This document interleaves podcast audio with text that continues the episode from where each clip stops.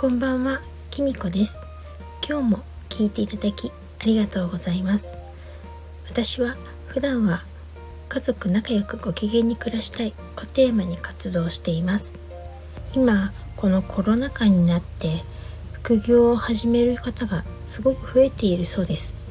確かに一時期より副業をやってますっていう方のことを普通に耳にするようになりましたよね。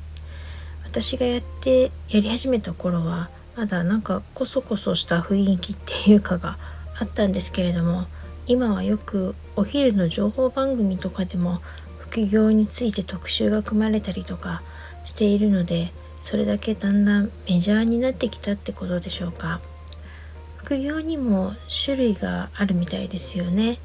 あの私のように本業があってその副収入として働く副業とあのいくつかの職業をあの本業と同じぐらいのレベルでこう対等にやるような複数のお仕事をする副業っていう形があるそうです。それで今日ちょっとあのシェアしたいなと思ったのは私が先日受けたあるオンラインスクールであの言われたことなんですけれどもあの副業なり起業する上ですごく大事なことマインドがあるそうです。それがですねあのいつまでにいくら必要かっていうのを考えてから始めるっていうことだそうです。えっといつまでにいくら必要かそれってすごく本当に大事なことなんですよね。あのー、そこがはっきりしていないと普通になんとなく副業を始めましたみたいに始めるとあの目標がないのですぐ挫折しちゃうんですよ。迷っちゃったりもするし悩んじゃったりもしてあれこれでいいのかな？みたいな感じで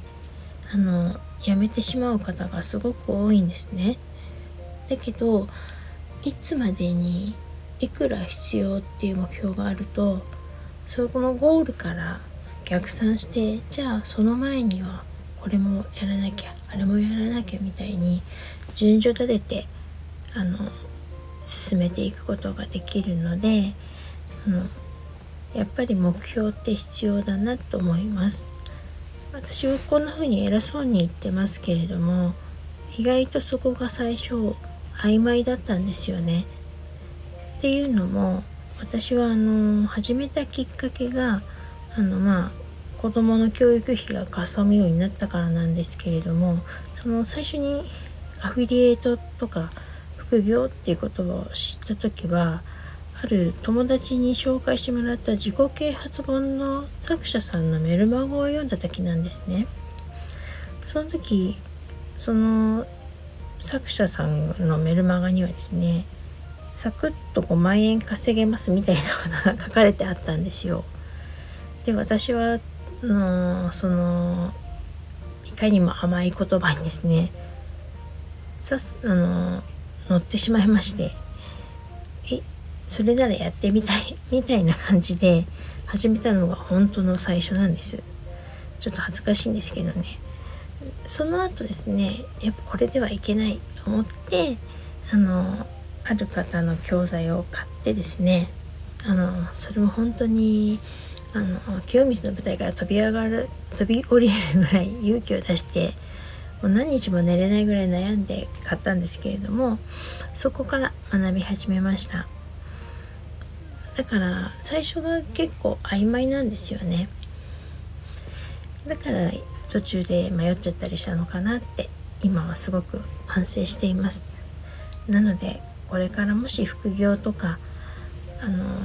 始めたいって思ってる方がいらっしゃったら私のようにあの曖昧な気持ちで始めるのではなくせめていつまでにいくら必要で何のためにするのかというのをよく考えてその目標のためにやることがこれでいいのかっていうのをちゃんと見極めてから始めるといいと思いますのであの私のことを教訓にしてみてくださいそれでは今日はこの辺で最後までお聴きいただきありがとうございました。それではまたお会いしましょう。